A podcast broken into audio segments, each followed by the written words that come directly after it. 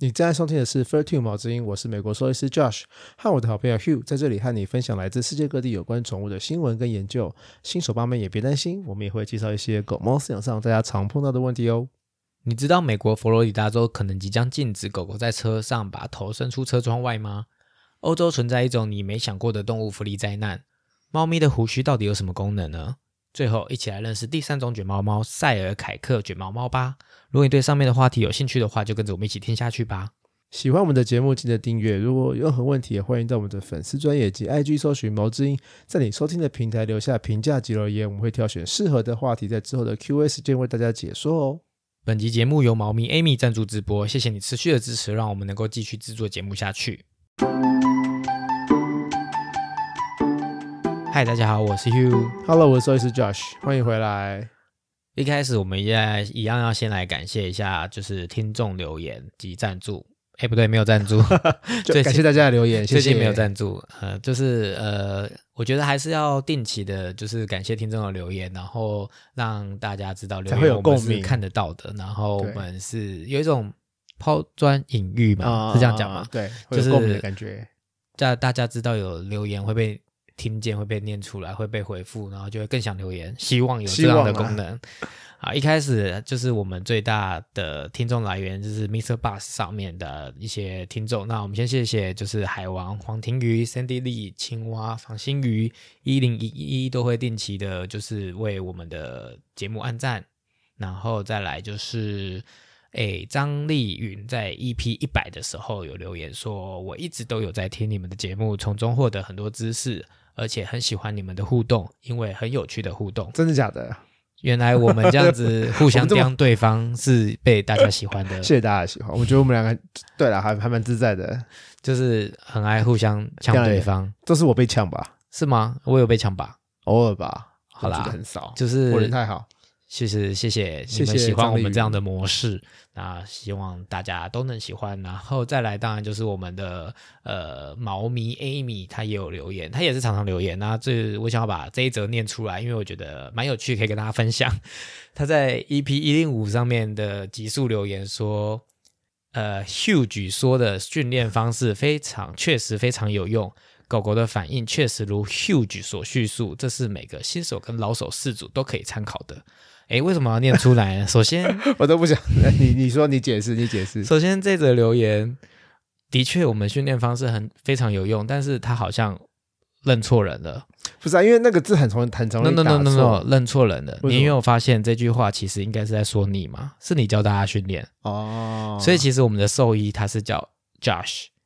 Hugh 是路 人，所以教大家训练或教他相关的有用的知识都是 Josh 的功劳，Hugh 只是在旁边脸削微而已。脸然笑后再了来就是，这也是一般人遇到我的名字都会发现，就是他可能是我猜应因该为是自动选更字正吧，，因为自动更正，选字可能就是 Hugh 比较少见，所以它都会自动更正，就是 auto auto correct 就把它就改会成选成 Hugh，、哎 huge，所以我常常在 email 或者什么地方会收到 Hugh，但其实我是 Hugh H U G H。如果大家记不住的话，就是你知道有一个很有名的明星叫做修杰克 Hugh 曼 Jackman。呃，不 ，Hugh Jackman，杰克曼是说因为你说修杰克曼，我就变成 Jack Jackman，Hugh Hugh- Jackman 就是就是金刚金刚狼，狼大家很有名。那还有一个比较老一点的，就是 Hugh Grant，就是两个是修格兰，比较容易记的方式，就是我如果要跟大家介绍，因为它是单音啊，所以大家就是会比较是不知道怎少么听到这个单字，所以就是 hue。 H hue U 是 G H U G H，huge 是 H U G E，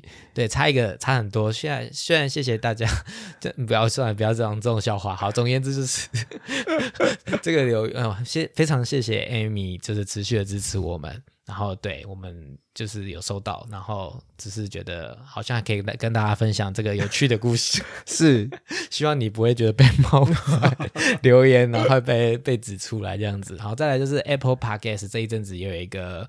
呃， Lucia，鲁西亚零一一一有留言，他在二月十七号留言的标题是“好节目”，然后呃留言内容是主持风趣、专业度够的好节目。我觉得这是一个非常非常大的赞赏，谢谢 Lucia，啊就是专业度是因为你嘛，啊，风趣应该是我吧。 我觉得我也很风趣啊，总之，大家觉得我们专业又风趣，那就是有达到我们要的目标了。是，就是是希望不是专业，但是听不下去。然后我很怕专业，但是又很干，那就听不下去了，就就是糟糕自了己尴尬，别人尴尬。真但的是希望大家都可以觉得我们是在有趣中可以学到一些未教知识的节目。是好，再来就是 IG。IG 有一个 Vicky and Kimo，他在二零二三年的三月六号有留言说：“我虽然一直没有赞助，因为我是家庭主妇，但我有很认真听，自己有两只黄金猎犬，谢谢你们让我一直在成长。虽然已跳脱了医助的身份，但我觉得你们很重要哦，很感人呢。”嗯，身为就他曾经是医助，现在是家庭主妇，然后还会持续的听我身为们的同节背目，景的然后人来对学习这些知识，然后谢对他有谢帮助。我觉得这对我们来讲也是很大的赞赏，所以我觉得就是各种很大家想要跟我们讲的鼓励，都可以在各个平台，不管是 IG 啊、Facebook 啊、Apple Podcast 或者是什么 Mixer Box。 Spotify 啦，你听的都平台上面都可以留言，其实我们都可以看得到，但是我们不会马上看得到，因为呃，在呃 Podcast 这个系统，你是要去各个平台看各个平台的留言，他们有一个所以整就合很是烦定期会去扫过一遍，但我们应该都会发现，所以希望大家可以留言给我们然后这都是对我们来讲是一个对我们来讲是一个正面的，很鼓励，我们很需要这些。，对，就是让别人知道这样子，让我们知道我们这样对大家是有帮助的，那我们就会更有动力的这样持续做下去。然后他刚刚讲说，我虽然没有一直赞助，我跟你讲，其实不一定要赞助，留言或者是按赞，或者是分享，或者是你知道，哎、对了，我想要跟大家说，就是什么？我们从一百集之后嘛，就是会开那个广告，就是那个平台提供开广告，对，然后就是大家就是可以就是听我们的节目，然后我们可以有被动收入，这是当初我的想法。是但就是现在几啊，我们那时候是几月？二月吗？二月、啊二月、一百集的时候三月，现在已经四四月月了了嘛，大概才就是八十几块啦，所以就是还不错 啊，八十几块可以买一杯咖啡。大家就是尽量听啊，你如果听不懂，再听八次也没关系，就是 至少多一点那个背后背背背背后收入，就是没有没有赞助没关系，你可以一整天开着一直播， 你知道这是一个方法耶，欸就是我呃轮之流前看。轮流听，就一直重复听、重复听第最新这一集嘛没。有没有没有，就是我之前看一个 YouTuber，然后他就是办粉丝见面会，然后他就有一个粉丝就说：“哎、我就是没事的时候，我只是在家就是开着一直当背景音，就是冲他的流量，因为你知道 Facebook 它也是算流量，对对对，就对是会有那个广告分润嘛。对，然后他就说，我就每次就是一直开着让他一直循环播循环播，然后他就会有那个点击 率。然后说，哎、大家好这像个可以可以好像复制不哦，错哎、好像也就是也是对我们也是有帮助。虽然说两个月来就是八十几块，不知道赚到什么时候才可以。哎、你知道那个平台要领出来至少要满三千，哦，那好久哦，对，所以我不知道什么时候才领得到。 就是我们已经哎、那时候虚无缥缈的八十，这样子应该也两二月、三月是两四个五月六啦七八集了，然后对才就是很哀伤的八十80几几块， 所以还很长远。但我觉得这都是额外的啦，就我是希望可以是那个叫做那个急速成长，未来对啊， exponential 就是做这个。当然一开始的初衷是希望对大家为为教知识嘛，让你所学的对大家可以有帮助。当是然，啊如果有额外的一些支收入，可以让我们来增精进的，不管是设备，或者是让我们有一杯咖啡的时间。像你，比如说像我们今天做这个新闻做一集，你要花几杯咖啡的钱才做得出来？三杯吧，因为你好像一集大概就是四到八个小时啦。对啊，你好像也是会去像星巴克，然后这样子比较可以专心的做嘛。我个人是在家里，我的产能很低，我要我是应去该咖是啡厅啊、图书馆，我的产能很高。大部分的人都这样子。对对，我在家里做不对下啊，去，所以你看一集新闻就要花这么多的时间去准备，所以其实呃有一点点小小的收入，至少让你可以喝咖啡也不错吧？对对啊，所以就是不一定要赞助我们，但是你也可以听起来，或者是分享给你觉得需要的人，让他们也去听。那或者对你就我会们当背景音听一整天，我们也很开心。对我们来讲都是一种帮助，但就是那叫行动呼吁，还是要做啊，就还是希望大家可以留言赞助什么的，但就不一定要，但是有当然最好，所以就是不管任何的鼓励都是一种鼓励，就是真的大家可以做自己可以做到的事，所以非常谢谢你们留言给我们，然后以及谢谢大家，非常谢谢大家可以持续的支持我们。好，我们终于要进入重点了，今天的第一则新闻是什么嘞我？们今天第一则新闻啊，跟诶、狗狗搭车有关系，就是大家在看美国电视剧、电影有没有常常看到一个狗狗搭车在兜风的画面，然后它头伸出去啊，然后嘴巴那哈哈哈啊，伸舌头在那边吹风的感觉，边吹风边吐舌头的画面。那未来在美国佛罗里达州，这个动作可能会犯法。这个不是还蛮正常的状况吗？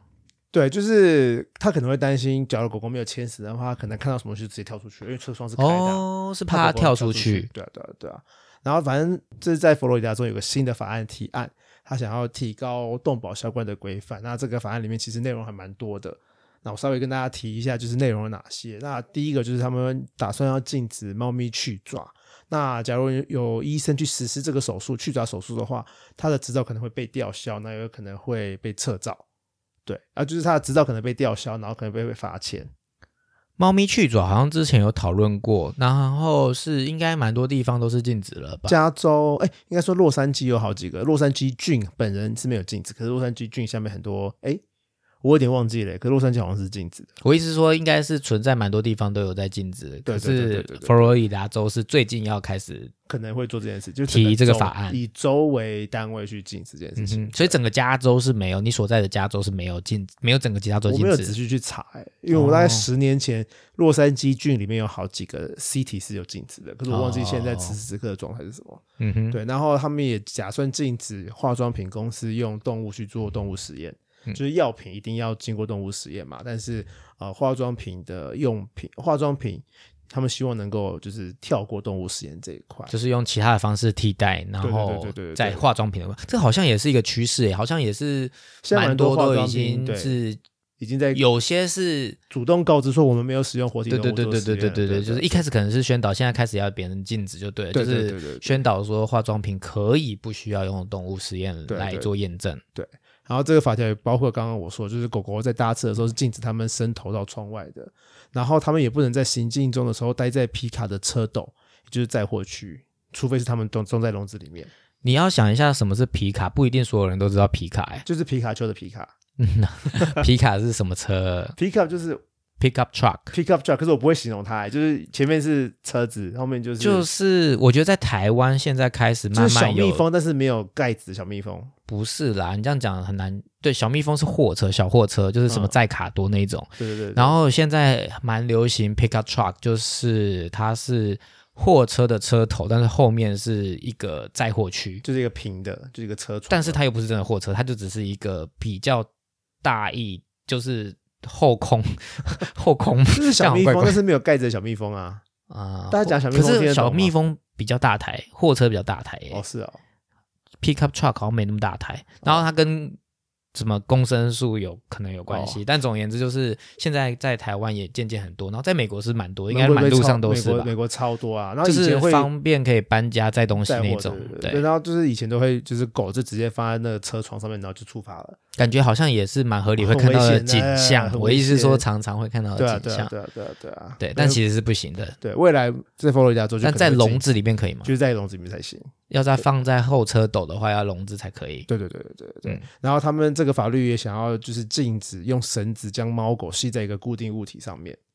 对，除非要有人在现场。这个是什么意思啊？就是就是小时候我们出去，狗狗可能就是用个铁链拴在一个墙上或拴在一个柱子上面，然后主人是看不到的。然后那个那个狗狗的活动范围就是那个铁链可以到的范围。就很像是台湾乡下地方养在门口，然后绑在门口，然后阻吓别人的看门狗的概它就念可以嘛。暴冲来吓阻你，可是但是它跑不不掉，离开。对对对对对，所以这样是不行的。在佛罗里达州有可能会禁止，嗯，就是这个法案里面的相关内容，其中一项是这就个。嗯要有人在场你才能这样做，没有人在场你是不能把动物系在一个固定物上。我突然想到，我要回到刚刚那个，因为我们这一题这一题的主要的内容是讲说禁止狗狗搭车的时候头伸在车外窗外，但是你应该要跟大家讲说，如果要载狗狗的时候，正确的方式要怎么做才对啊？就不要让狗狗投射出窗外、啊。所以可以怎么做？通常都会建议就是一定要系绳子啊，不管它是在车绳子要绑在车子的哪里？通常都是绑在那个啊车头啊，不是车头，就是那个靠头的部分、啊。哦，所以它会对啊坐在哎、狗狗可以坐在副驾吗？尽量不要，所以都是后座，尽量在然后座，然后然后车子的那个它要牵绳，然后绳子要绑在后座的那个靠头的那个对对对对，要是头可以靠的话，上能够用笼子当然是最好。啊、最棒还是笼子。，对，但是大型狗不可能放笼子啦，所以就是嗯可能系在那个靠头的位置，嗯然后让狗狗位它的活动范围不会太大，因为有些嗯狗狗会想要冲到前面去嗯，跟驾驶在一起，蛮那就很危危险的啊对啊，对啊，对啊，对啊对啊。因为它一它如果是大狗的话，一冲到前面一拨，你手就离开方向盘，然后对啊就可能歪掉或对者、啊，或是或是踩脚一不小心就踩到那个拍档，而且像新的车子拍档都是按钮，哦，对那一耶，按就、嗯、悲剧，就直接从开车变倒车，所以有点恐不怖仅是要把那个绳子系在头靠上，而且还要缩短到它不会冲到那么远的地方去，对啊对啊对啊，这样才是正确的做法。对啊就是如果你要载狗狗出门的话，对小狗就可以是笼子，大对狗就可以绑在呃后座上，对对，对然对后让它的距这个行动活范围动是范变围小不会是小的攻击到驾驶。对，没嗯错没错。然后这个法案也打算要禁止兔兔子的买卖，然后另外一个比较特别特等一下，这个我也想要问，为什么要禁止兔子的买卖？是因为有什么事吗？就是兔宠物兔啦，主要是宠物兔，就是呃跟宠物猫狗一样，他们想要禁止宠物兔的买卖，就是不要买卖，也不要有繁殖场，所有的买所有的兔子来源应该都是领养的，哦，所以意思是在兔子在这边可能也是主流的宠宠物物之一，所以才会禁止买卖。对。然后尤其是现在，就是我们现在录音的时间刚好是那个 Spring Break，大大概就是春节，然后就是那个复活节前夕。那这个这个节目上的时候，刚好复活节刚过，因为复活节就是只兔子，所以复活节期间呢、呃，那个兔子的买卖数量是最高的，因为大家都所以有人庆祝 Easter 去买真的兔子来给小孩玩、哦，就跟圣诞节狗包的买卖会大增一样，呃，礼物复活节的兔子买卖也会大增，会当礼物对，会当礼物。哦。是哦，我都不知道有这种说法，因为我知那道，收的人没有真的很想要收兔子，那兔子就很惨，很可怜。对啊，又不是每个人都想养兔子，对啊为，什么要送兔子？就为什么要送动物？这是重点。因为我想象中，我真的不知道会造就兔子买卖，因为我想象中的 Easter 就是吃巧克力蛋兔子形状的没有巧没有克没力有就好没有啦没，有没有没有，就是各种就兔子形状的因产为品。复活节就是一只兔子嘛，所以大家都会用这个梗，然后就开始买卖兔子。哦大人就想买兔子送给小朋友啊，然后小朋友就说我想养兔子，可小朋友养了兔子就发现，哎、我不会养兔子、哎， 然后十天之后就嗯，兔子应该也送去收容所没。那么简单呢。对啊，好，是然后还有吗？哦，然后比较特别的是，这个法案他们也想要公开虐待动物的罪犯名单。呃呃，今天这个未来的三十秒会讲到一些儿童性侵的案件，大家要是不想听的话，可以快转三十秒到一分钟。为什么要公开虐待动物罪犯的名单呢？就是美国有一个法案叫做 Megan's Law 梅根法案，那这个是性犯罪的资讯公开法，就是说美国各州必须要建立性犯罪跟呃骚扰儿童罪犯的档案，然后要将这些人的个人资料公开在网络上让民众查询。那为什么要会有这个 Megan Slow？就是在一九九四年的时候，美国纽泽西发生了一起性侵案件。那一名七岁的小女孩，她叫 Megan，被性侵然后杀害了。然后凶手被抓的时候，发现他其实已经有两起呃性侵儿童的前科，所以那时候美国的民众就非常非常愤怒，所以梅根法案就没过多久就通过了。为了要让这样子的事情不要再发生，对，所以其实大家上网，你可以就是你住在美国的话，你上网的话，你其实可以呃找到你家附近有这些前科的人，哦，它的住址会被公开的，住址对住址跟姓名、住址。都会被公开。哦对，所以这个新的法案也想要比照办理，就是将呃虐待动物的罪犯的名单是公开的，然后在网络上查得到，就是在你家附近，就是养动物要小心之类的感觉，哦，这样子合理吧？合理吗？这这样我可以遏制就是虐待动物的事情发生吗？好像也不行。对，但是就是让居居民知道附近有这个人的存在，可要是小心。对，要小心，因为我突然回想到，我们曾经跟呃动物法医黄威翔聊过天，他说会虐待动物的人，也非常高的几率，未来也有可能会就是变成就是呃杀人作犯之类奸犯的科的对人，对所以公布这类人在旁边就是要小心，哎，未来有可危险能人物在的感对觉对对对对对对啊对对，那好像也蛮合理的。对啊，所以这一些法律其实我觉得觉得是还蛮值得通过的、啊，而且在佛罗里达州，目前狗猫买卖在佛罗里达是还是合法的。哦，但是这个新的法案里面并没有讲到狗猫贩卖，要禁止对狗猫贩卖，只有没有禁止兔子而已，只有禁止兔子。对，哦啊，在加州，加州目前是不允许宠物店贩卖狗、猫跟兔子的。那宠物那店的宠物的来源怎么办？都是收容所啊、救援团体来的。那宠物店哦呢？宠物像台湾不是有蛮多，就是宠物都会卖狗啊、猫啊各种宠物。那所以美国加州的宠物店要卖什么？我现在其实很少看到宠物店了耶，哦因为大部分都是呃，美国很少那种私人小的宠物店，大部分都是那种大型，像什么叉叉公园那一类型的，嗯或是什么什么鱼世界那一类型，就是非常非常巨大，所以卖很多用品。那那边以前是都会买卖，都会都会卖狗猫、卖兔子，可是现在都没有。像是这些法律，美加加州有新法之后都看不到了，他们里面呃的橱窗里面的动物全部都是收容所来的。所以现在主流是领养喽，在对在在美国加州，在加州，我不能告诉你主流是领养，而是我只能告诉你说，就是呃，在商业行为在店里买卖的都不是买卖，都是领养。我不能告诉你主流，是因为你还是可以有私人营业的，就是可是它不是你不是说加州哦，是禁止宠物店贩售，但是还是有对私人营业的在对呃你育育那叫什么啊、呃，家叫做它不是那种大型的繁殖场，它就只是私人，就是我家的狗培育私人培育的，哦，它可能没有自己的禁止狗，生了，对呃，你还是可以买好像卖想自己要的挂号挂号自己的对对狗生对，对 quote on quote，对，所以它的重点你有听到重点没错，就是宠物店。可嗯是，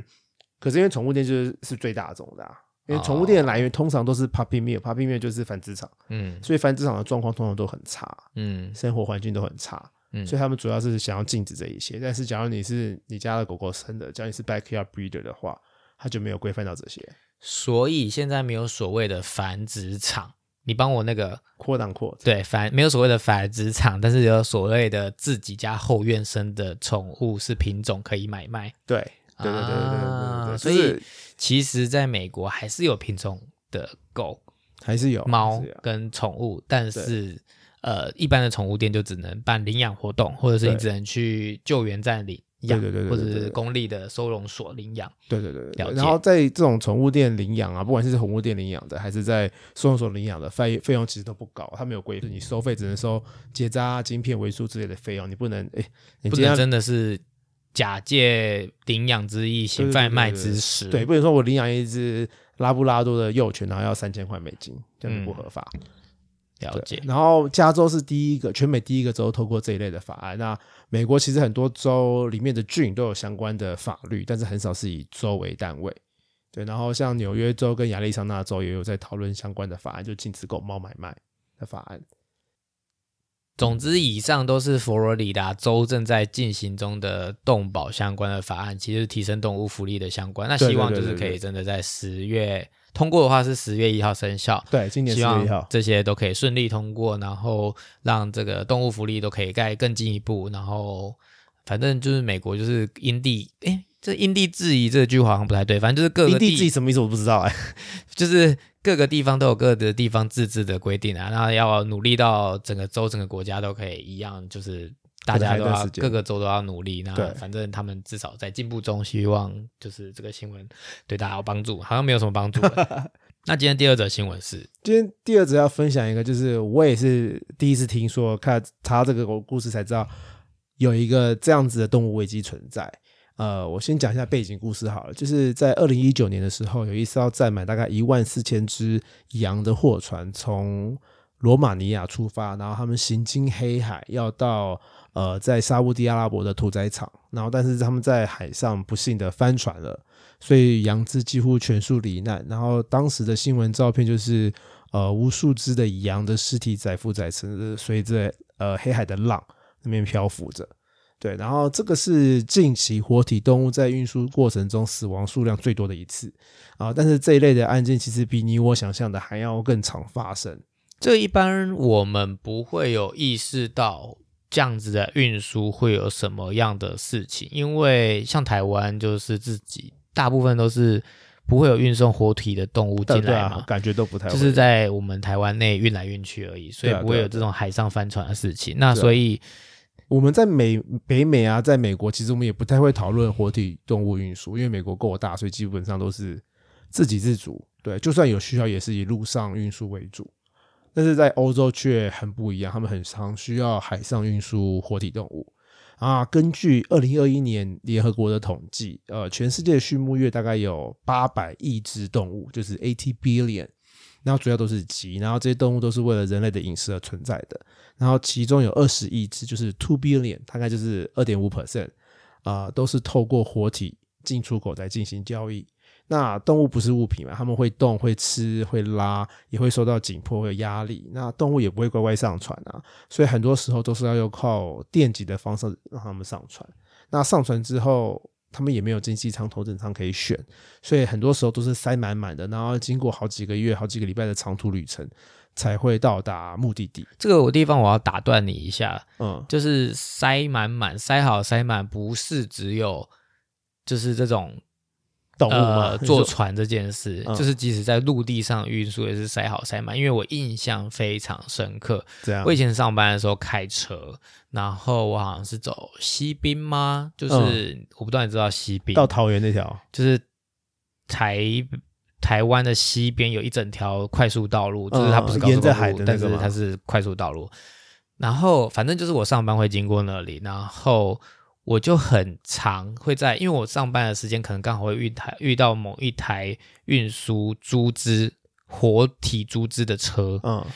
那个猪只呢，我就觉得这些猪蛮可怜的，因为他们就是嗯也是塞塞好好塞塞满满，然后就是一个不成猪样的，他们是活体，但是不成猪样的卡在那个笼子的各啊个好角恐怖落。哦然后你也知道，它运猪车，它就是比如说嗯铁笼而已，呃一个货车，然后它当然是两可能两两两层楼高吧，就是不会是一层猪，不是像鸡，鸡是鸡笼嘛，它就它是小好笼几小层笼，的然后一只一笼里面可能就只是塞几只，不会塞到爆。可是猪好像就是它可以。就是因为它是要有高度嘛，所以就会塞很多。然后它在转弯的时候，它们就是会一起这样滚到某一个角嗯落，然后挤在一起这样子，就是那种感觉是我看过，就是哦我可以想象你刚刚说的那个上画上面船塞好塞满的样子，就哦是即使在陆地上的运也是会活有这体样的猪状只况的车，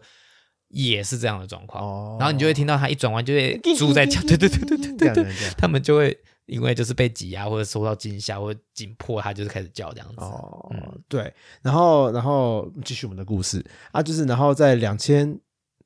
然后在二零二零年的时候，有一艘从纽西兰出发要去中国的船，船上载了四十一个船员跟六千多只牛，然后他们也是在呃半路上翻船了，然后全数罹难。嗯那这同一艘船，其实在二零一九年的时候就有照片浮现出来，就是有人偷拍，然后就是照片里面显示，就是里面的牛啊、动物啊，全身都沾满了大便，然后员工的失误也不够，就这艘船其实被爆料过，但是没有什么作为。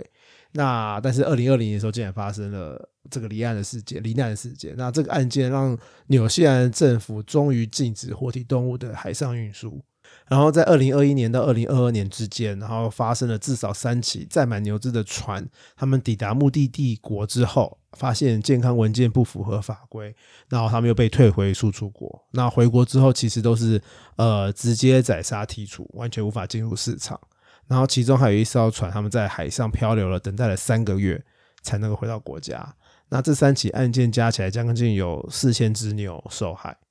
所以，那为什么会需要活体动物运输呢？主要是因为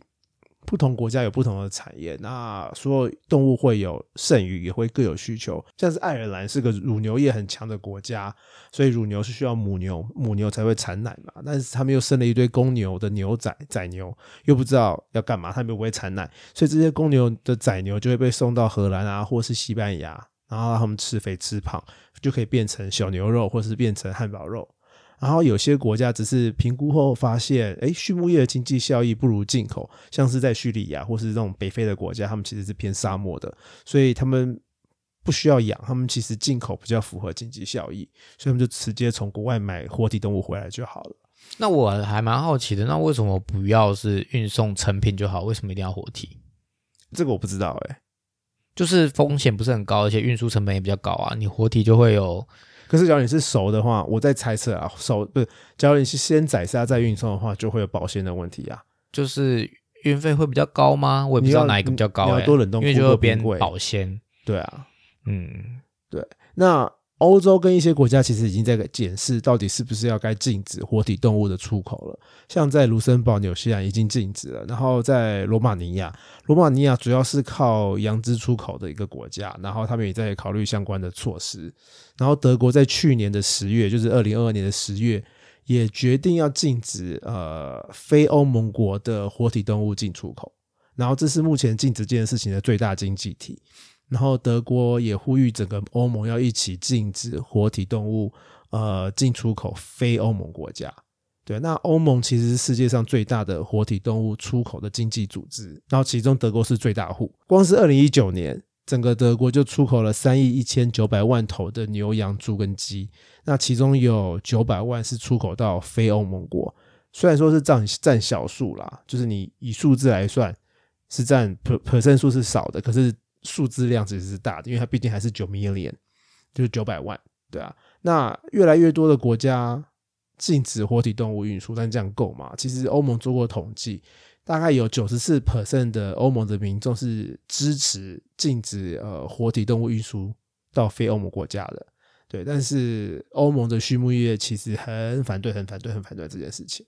因为变成他们就会有可能卖不出去，对啊、没有办就法变成出口。对啊，而且就变成你讲了，只要他们要屠宰之后，那这些运输费用搞不好其实更高，因为他们要保冰，而且他们还要有屠宰的费用，就是额外的费用啦。所以你的意思是指，现在欧盟想要的是禁止出口到非欧盟，不是在欧盟之间互相禁止吗？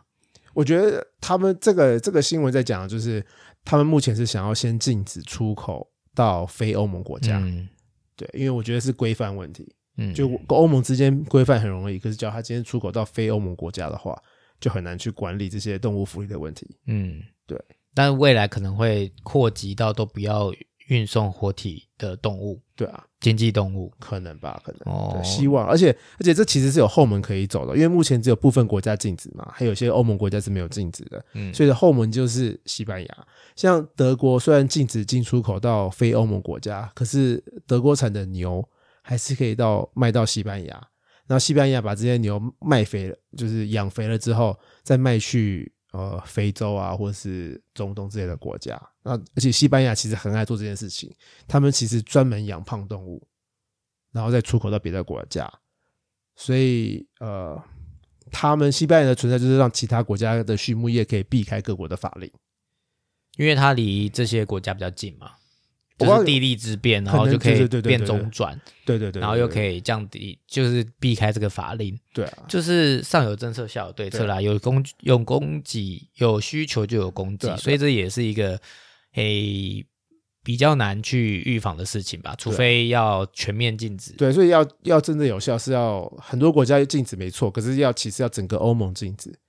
才会有效，就是才不会有后门可以走。会不会有人说，反正诶，这是一直非常政治不正确的话，但是我还是要提问，因为你应该会回答我，就是嗯会不会有人问说，反正他也是要被宰杀啦，那中间他受过什么事，还不是都一样，当结然不果都是要行死啊掉。当然不行啊，还是有福利啊，就是就连我们屠宰的过程也是要。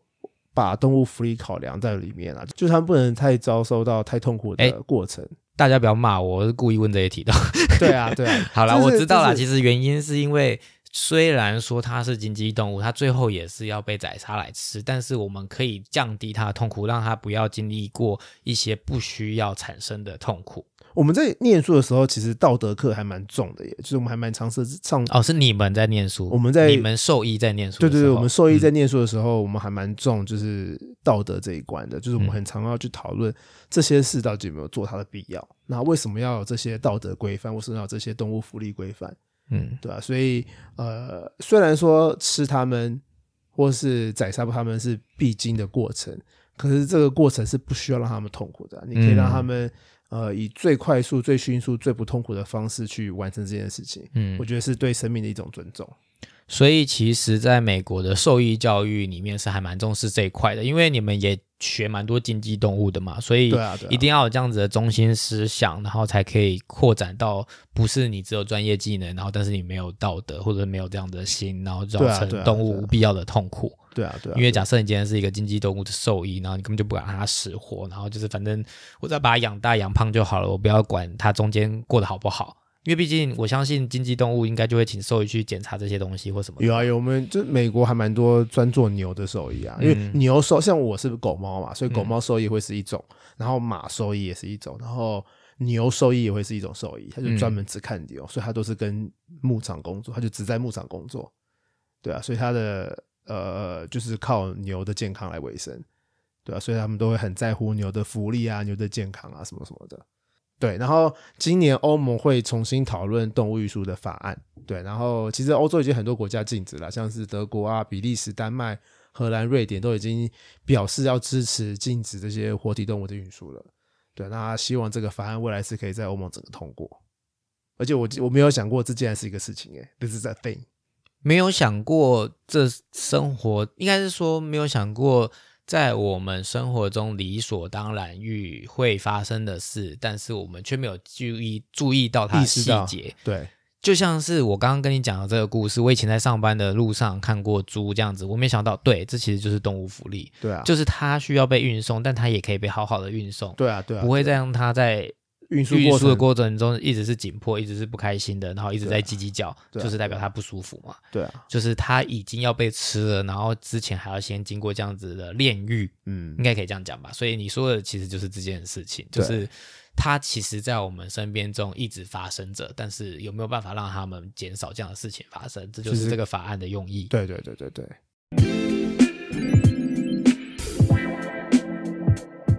今天我们的 Q&A 时间是我提的问题，是，是什我么要问题呢来问你，就是猫咪胡须到底厉害在哪里？玉起来，起因是因为我就是可能是在滑 social media 的时候，就不小心看到有一个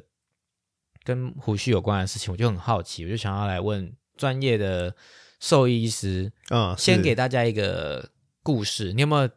看过以前有一个落健身法水的广告？什么你有广告？就是我知道洛健身法这个是你在说哪一个广告？很久很久很久以前我，不记得任何一个他的广告，其实它有一个很就是让家大家就是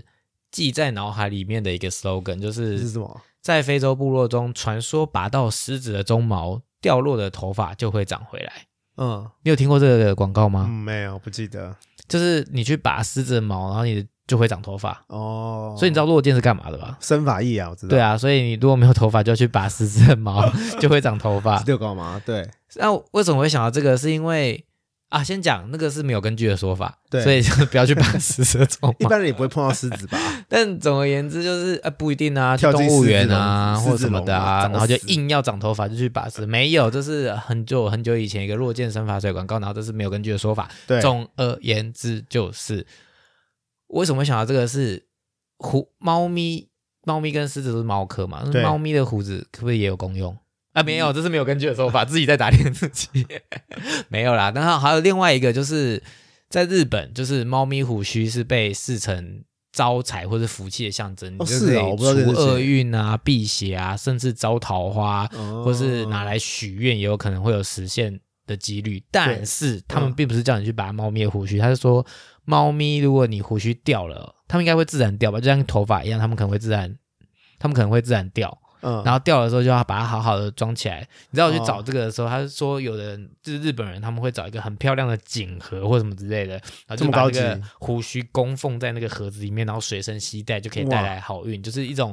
你知道日本很流行很多各种御守。对这对对，就是一对种去庙啊神社求回来的，胡须御守的概念，或者是哦御守就是一个像小锦带的样子嘛，他们就是对把它就是缝成一个锦带，然后里面就放猫咪的胡须。所以因为这两件事，我就想说，那猫咪的胡须到底有可以干嘛多神奇？为什么会让大家就是有这样的信仰？那所以嗯就要问，就是猫咪胡须有什么特别功能？人也有胡须啊，那对人胡须有功能吗？应该没有吧？我不知道，I don't care，人 的呼吸我不知 道，那猫咪的胡须，哦，好，那我猜测猫人的胡须，因为我没有感受到它有可以让我干嘛，但是猫应该可以吧？猫的胡须有功用啊，它有对什么功用？就是猫咪的胡须其实跟呃一般毛发一样，都是从毛囊长出来的，但是胡须比一般的猫毛还要粗糙，然后还要粗，而且也还要长，而且胡须的根啊比一般的毛还要深，大概三倍左右。就是它虽然对我们来讲就是一种，呃，就毛毛发是指就是头发也是毛发，就是对我们来讲，呃，我们我们人类觉得毛发、眉毛、胡须。身上的毛都是一样，但是猫的胡须是是不不一一样样的，对，它是有特殊目的的，它是有比较功能的比较粗、比较深、长啊，比较对对对，比较深。然后它们也只长在特定的部位，它们只会长在眼睛上方，然后上嘴唇两侧，然后耳朵的附近、下巴跟前脚。那通常上嘴唇两侧的毛的胡须都是分成四排，在我跟找你讲，我那时候为什么会想要问你这一题，为什么就啊是我看了一个介绍，嗯，原来猫的脚上有胡须、欸对啊，，猫的脚上有胡须啊，对啊对对。我之前之前看着的时候，就有主人带猫咪来，然后他说他的前脚长了很奇怪的怪毛，而且超长一根的，然后他都想要帮猫咪去拔那根毛，然后每次拔那根毛，猫咪就会暴怒生气哦。所以我就看着的时候，突然问这件事情，然后他是觉得这个毛是不是猫咪生病啊，所以他或拔的是病胡变啊须他拔的其实是胡须，对，然后毛就很那个很痛哎、因为它就像你说，如果它比一般的毛发深三倍，就代表它要拔要很痛。对，而且它那个神经很多，所以很痛。对，然后而且猫咪的下巴也是有毛的、哦。然后也我也有一个故事可以分享给大家听，就是也是看诊的时候，就是呃狗狗的下巴的毛通常都是，而且狗狗的胡须有时候都会有秃一小颗，然后再长毛出来。所以主人就是带我来看，他主要来就是来看皮肤科，就是有皮肤问题来看。然后主人进来，我就问主人怎么了，为什么要来看诊啊？他就说狗狗的下巴长了一颗奇怪的东西，他想要就是手术把它拿掉，因为觉得怪怪的。嗯就，他怕是肿瘤，想拿去化验。那我就是狗狗就下巴一摸，哎、不是啊，是胡须啊。它就为是什？么胡须会像肿瘤？它就是因为它会先秃一小粒，然后再长毛出来。啊对，我就跟主人说，嗯，这是它的，就是你知道胡，须正的常对对对，对根是部对对对对，正常的，所以不用担心。对啊，嗯那他也想要摘掉嘞，对，所以他们的比较特别，大家认知就是眼睛上方会长胡须嘛，然后嘴巴两边会长，那其实它的耳朵附近也会长，下巴也会长，然后前脚也会长。所以一般的民众不要觉得事主不要觉得它有某些毛特别长，其实它那些狗毛特是别正常长，的，搞不好是胡须。对对对对，就是你要先确认它是不是胡须，不要乱拔乱剪，猫咪狗狗会 生气，因为对它是不是有一些特殊的功能？对啊，因为胡须其实比一般的毛发还要敏感，因为它呃长胡须的毛囊的血管跟神经很多，而且它们的胡须其实跟呃其实它们的胡须比我们的手指指尖还要敏感。所以，像我人类，我们是用手指摸世界；动物，猫咪其实是用胡须去摸世界。世界，而且猫咪的视觉能力其实很差，所以它们主要是靠嗅觉跟听觉去感觉这个世界。然后，胡须可以让它们弥补，要是东西太近看不到的困扰。像他们走路的时候会有风嘛，或是呃风打到东西反弹碰到胡须，或是他们走路的时候透过胡须感觉到墙壁啊什么什么的，让他知道哪里有东西挡路要绕开。对，而且胡须本身其实是没有感觉、没有神经的，但是他们是通过碰触神呃碰触胡须，然后一个充满神经的毛囊会将这些讯息啊传达给大脑，像风吹过啦，走路经过走路经过墙壁啊，碰到胡须，胡须 透过胡须，然后再碰到毛囊，这样碰到东西的形状啊、大小啦、力量啦、速度啦、远近这些讯息传给大脑，让他我们刚知道有想到，就是你刚刚说他们的胡须比人类的手指指尖还要敏感，对然后我就一直在思考一个问题，我知道你会说关你屁事，因为对不管人类，但我还是想要问，所以我们的手指头去感觉到东西，到底是手指头给我们的感觉，还是我们眼睛看到的手指给我们的感觉啊，你眼睛闭起来摸尖尖的东西，你也知道它是尖尖的东西啊。啊？就是所以胡猫咪的胡须就等同于我们的指尖的感觉。对啊，就是它他用它来侦测，像我们手指这样子手伸出来，应该也是可以感觉到风吹到它，对啊，对啊，对啊，然后它的胡须也是可以让它感觉到风吹到它，对对对，然后对以及它碰到的东西，对或者是有什么东西靠过来对对对对对对对对啊，那要是呃呃，而且而且毛囊里面还有一种神经叫做本体感受器，那这个本体本体感受器可以让猫咪知道身体跟四肢在哪里，在做什么，就是它们维持平衡的一个很重要的工具。然后胡须也可以帮让猫咪表达情绪，是它们肢体语言的一个部分。对，因为它们假如胡须是在两侧放松自在的时候，它们就会自然的在两侧。那要是那个胡须要是是往后贴，贴在两旁脸庞两侧的话，就是它可能是处于一个生气啊、自保啊、惊吓的状态。那要是他们的胡须是往前的话，就是他们可能准备打猎了，他们是处于一个好奇在侦查的状态。所以如果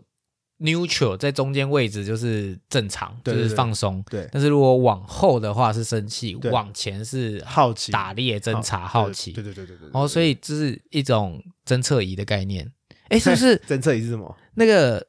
测哆啦 A 梦？梦是机器猫？它是不是也有这样子，就是生气会 动啊？我不知道哎、我我好像看过这样子的故他们 的事。口袋里面法宝太多，他不需要他的胡 须了。对，然后然后猫咪的胡须也有保护猫咪的功能，就是怎么像说就是诶，要是有东西落成，或是东西从上面掉下来，碰到眼睛上方的胡须的时候，他们就会把眼睛闭起来。啊，就是一种前面的 sense 的感觉。对对对，他们就自动闭眼，然后自动甩头，嗯，就保护他。就我们的跟人类的眼睫毛很像啊对了。对对对对对对，然后他们走路的时候，要是胡须被草戳到，他们就赶快把眼睛闭起来，嗯，就保护眼睛不要被被巩被 固牙齿。康熙健盖吗？ 我突然接不下 去、什么老梗啊！妈呀，因为保护眼睛后面就想接这个 这个 slogan， 狗不牙齿啊、跟那个刚刚那我最个爱落剑的广告一样，我只就是是我不会帮你接台词。深深刻印象在脑海中哦。好，然后嘞，好，所以所以身为主人的大家一定要好好保护猫咪的胡须哦，因为它们赖以为生的东西。你摸胡须的时候一定要温柔，千万不要拉啊，不要扯啊，因为里面很多神经很痛，非常非常痛。哦所以其实胡须是不能随便乱剪的，就是你不不能用剪刀剪啊，可是在地上你可以把它捡起来，好啦， 不好笑。所以是剪掉会怎么样吗？剪掉会他们就无法感觉这个世界啊，就像是他们是那是一个很重要的感官功能啊，感官的工具啊，就像是把你的手指套的住那个皮都削掉，手指头对对对头对指尖的对对皮对削掉的对感让你觉直接帮你把一个感官能力整个拿掉的感觉。啊，就少了触觉的对对对感觉。对对对，所以蛮残忍的。嗯，所以不能随便去歘，也不能歘更残忍啊，就是歘你是不什能么去意思？就是拔掉，哦，就是好也、痛哦当然当然不能拔掉，但是也不要不要因为觉得它是头发特别长要把它剪掉。那你知道猫咪的胡须有几根吗？其实我不知道，大部分的 source 都是说来源资讯来源都是说十二根。我可以确切的告诉他们，告诉大家，就是猫咪的胡须在左右两侧、脸颊两侧的，但你这各自排。十二根是指嘴巴两侧的而已。但因为你说什么眉毛啊、脚上啊，我我认上真位尔也我有，认真数过我们家三只，全部都超过十二根，但是它们左右两侧各四排没有错，这是上脸颊的啦，就是脸颊两侧的是真的是四排没有错，所以左边四排，右边四排，对，但是超过十二根，所以至少四排两边对就对已经对不知道对几根去了。对对对对然后还不包含眉毛啊、下下巴啊、前脚啊、前脚对对对对，刚刚你有讲到脚，你有讲到前脚吗？有啊有啊是只有前脚有，前脚前脚有啊前脚有各两根吗？我们有两三根吧，嗯我们家的猫就是大概两三根左右。嗯哼对我有认真把我们家三只猫抱出来数一下，好啦，以上就是我的呃好奇心逼 Josh 做这一集，就是告诉还大蛮家好奇的。胡须有什么功能。我相信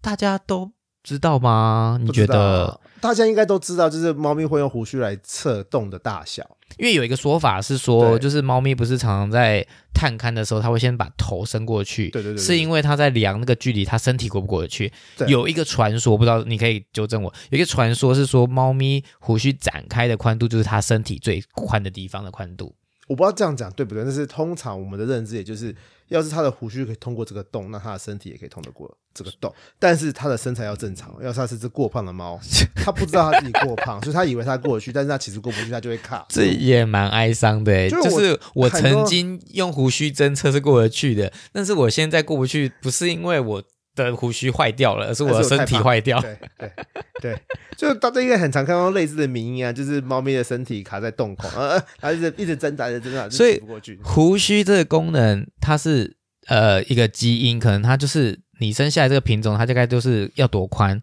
就是对你的骨架大概是多宽。它大但是概你后天？呢，如果一直乱吃，对你超过你过的胖多宽的话，你就会变过不去。大概对对对对对对啊所以基本上胡须过得去，他们就应该过得去。哦，所以这个道理有可能是对的，但又取决于有很多 but，对你的你的身材有没有好好维持，有没对对有对去健身房这样上班对这对样子。对对对对对对对对。今天我们的品种时间，你要介绍的是卷毛猫 again，到底卷有毛多少卷毛猫你要介绍？就这是世界上有三种卷毛猫啦，我们介绍到现在，终于把最后一种卷毛猫要介绍给大家听了。那今天要介绍的卷毛猫叫做呃 Selkirk Rex，就是塞尔凯克卷毛猫，又称羊毛猫。我们之前讲过的是 EP 六十九的 Cornish Rex，就是科尼斯卷毛猫，然后还有第八十九集的 Devon Rex，就是德文卷毛猫。那今天，哎、我好像都是每二十集讲一次、哎，这一集是也是第一百零八、一百零九集。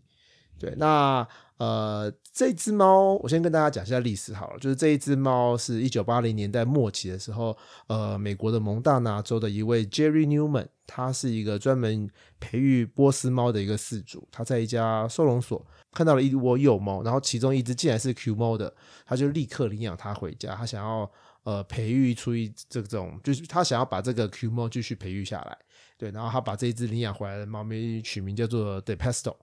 然后他把 Pe- De Pesto 跟家里的一只黑色波斯猫，那只黑色波斯猫叫做 Photo Finish of DK 配种，然后他们两只生下来六只小猫，那其中三只是 Q 猫。那 Jerry 就用这三只小猫慢慢培育出现在我们大家所认识的羊毛猫。那为什么它叫羊毛猫？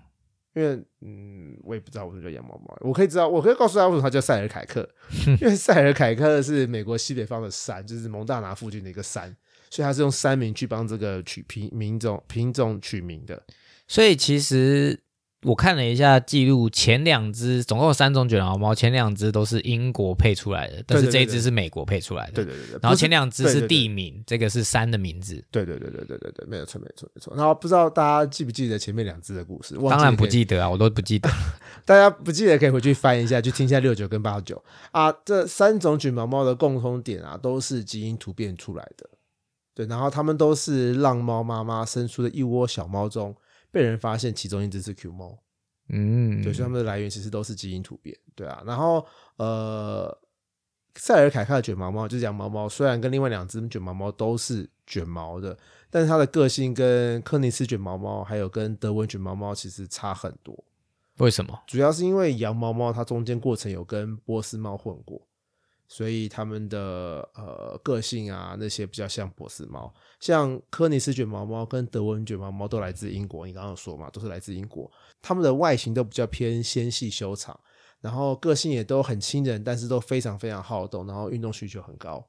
但是羊毛猫比较没有，它的外形跟它们有什么不一样？它的外形它比较头比较圆，然后它的眼睛也比较大大圆圆的，然后它们的身体也比较汗臭，比较大，比较大只，比较结实。然后它因为算是呃米克斯混出来的嘛，所以它的任何颜色都有可能有。对，然后呃个性来说，它比较亲人，比较黏人，然后跟小孩狗狗都处得很来，而且这个品种很逆来顺受，然后很爱玩，很爱讨抱抱，然后它的活动力其实没有那么高，就偏低，然后也很容易累。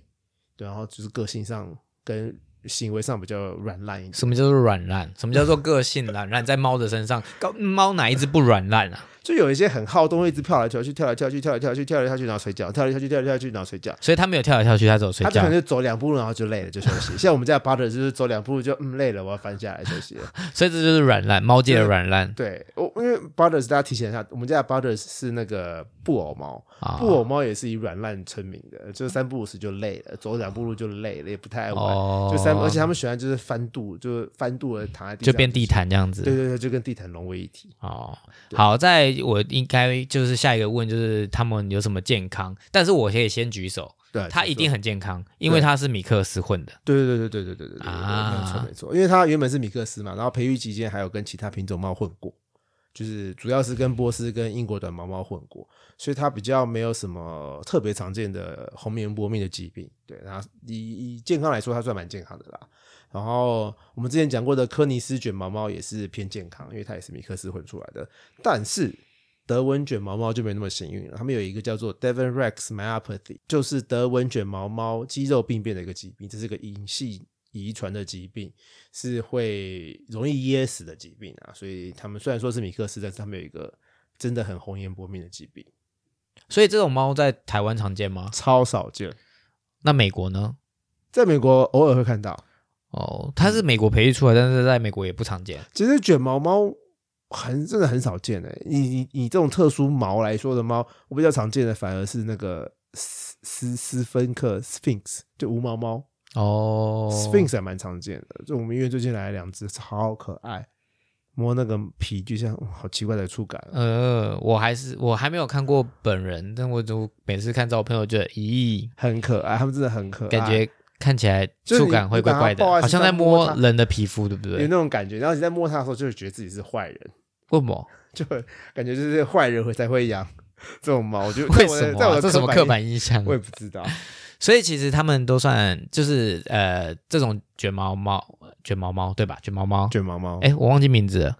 今天讲的是羊毛猫，哦，羊毛猫，嗯羊毛猫猫其实在台湾或美国都不常见。哦嗯，都不太常见。哦，对对所以总而言之，哎，就是记得米克斯它就是比较健康一点，比较没有什么红颜薄命，嗯，对，所以如果找不到卷毛猫，不一定要养卷毛猫，你就养米克斯，你突然就会也是有这种突变的机会嘛。很 低，